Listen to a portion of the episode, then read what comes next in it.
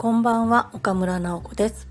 仕事のこと、趣味のこと、ちょっといいことをゆるりと語るいる音です。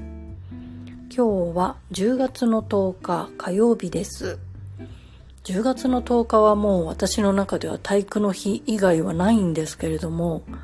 今はもう体育の日ですらないんですね。まず休日は昨日9日月曜日だったし、もう体育の日じゃなくてスポーツの日だっていうのを結構最近に知ってちょっとびっくりしました。まあそんな10月10日ですけれども今日は何のお話をするかというと第1次衣替えを終えましたというお話です。さすがにねもう夏物はしまいたいなと。夏物ももう真夏のものっていうんですかね。本当に半袖で薄手で明るい色でっていうのも本当だったら9月ぐらいにはもうしまったりしてたはずなんですけれども今年はいつまでも暑くてまあ今日も多分東京方面って気温25度ぐらいまで行ったんじゃないかと思うんですが昼間はもうすごい暑いですよね。だからなかなか夏物といってもしまう機会がなかったんですけれどもさすがに昨日おとといあたりぐらい涼しくなってからこれはちょっと整頓してでいらないものは処分してまあちゃんと秋物を準備しようということで今日ちょっと片付けをやっとしました。第1次ですね。本当に真夏のものを見てでまあ今年の夏出してみたけれども一回も着ないっていう服も結構あるんですよね。買った時はすごい気に入って買うんですよ。なんか素材がいいなとか、デザインがいいなとか、あ、こういう服持ってないし、買った方がいいんじゃないかと思って買ってみるんですけれども、うん、実際にこう運用しようと思うと、意外とその珍しいというか自分にとってはイレギュラーなデザインって着ないんだなっていうのをまた改めて痛感したところです。やっぱり着慣れてるものとか知っている方とか、まあ、あとは自分の場合は少し甘やかしてゆったりめのものとかそういうのを着ちゃうんですよね。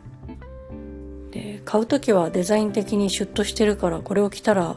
いい感じに見えるんじゃないかみたいに買ったものもあるんですけれども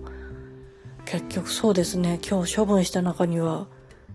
2シーズンか3シーズンぐらい夏を越していつか着るんじゃないかみたいな服も5着ぐらいあったような気がします。もうこうなったらいつか着るなんていうのは二度となくって、体型ももうさすがに5年前とは変わってしまって、どう転んでもそれは物理的に入んないんじゃないかっていう諦めもあったので、今日処分の方に回しました。でもまあ、一回そういう風に割り切って、ぽいぽい捨てたりなんだりすると気持ち的にはかなりスッキリします。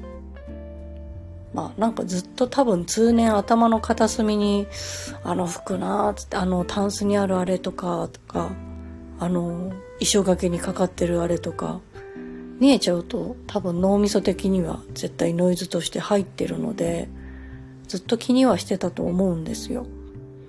で、それをやっとまあ自分が見えないところに手放して切り離して、まあ、処分することができたっていうので気持ち的には何でしょうね。想像以上にかなり楽になりました。こんなに心の中に折を溜めていたのかと思うぐらいなんかちょっとすっきりして、まあ服以外でもいつか使うだろうとか溜め込んでたものもこの際ちょっと見直してすっきりさせた方がいいのかなとも思いました。あとはまあこれから買う服も気をつけた方がいいですよね。ワンシーズン着なかったらもう諦めてもいいのかな、まあ、気に入って買っちゃうっていうのはご縁でもあるから買った時の高揚感もあるし買うことでなんか役割を果たすところもあると思うのでそれはいいんですけれどさすがにワンシーズン、2シーズン経ってきなかったらもうダメだなだから着物もまあ気に入ったものは気にして買っちゃうんですけれども、うん、まあお別れするときはスパッと行こうかなという気持ちになります。あとはまあセーターとか冬物はかさばるんで、取っておけないという物理的な事情もあるんで、それを考えると夏物は溜め込めてしまうっていうのはデメリットかもしれません。薄手のものだからこれ1枚ぐらいまあ取っといて来年また様子見ても大丈夫かなっていうのがもう積もりに積もって結構ゴミ袋丸々1個分ぐらいにはなってたのでうん夏物も気をつけた方がいいのかなまあまだ第1次なのでこれから第2次本格的な冬が入る前にまたちょっとちゃんと見直しをして自分がときめく服とときめかない服とまた厳しく精査しようかなと思います。というわけで今日は第一次衣替えのお話でした。皆さんにもいいことがありますように。岡村直子でした。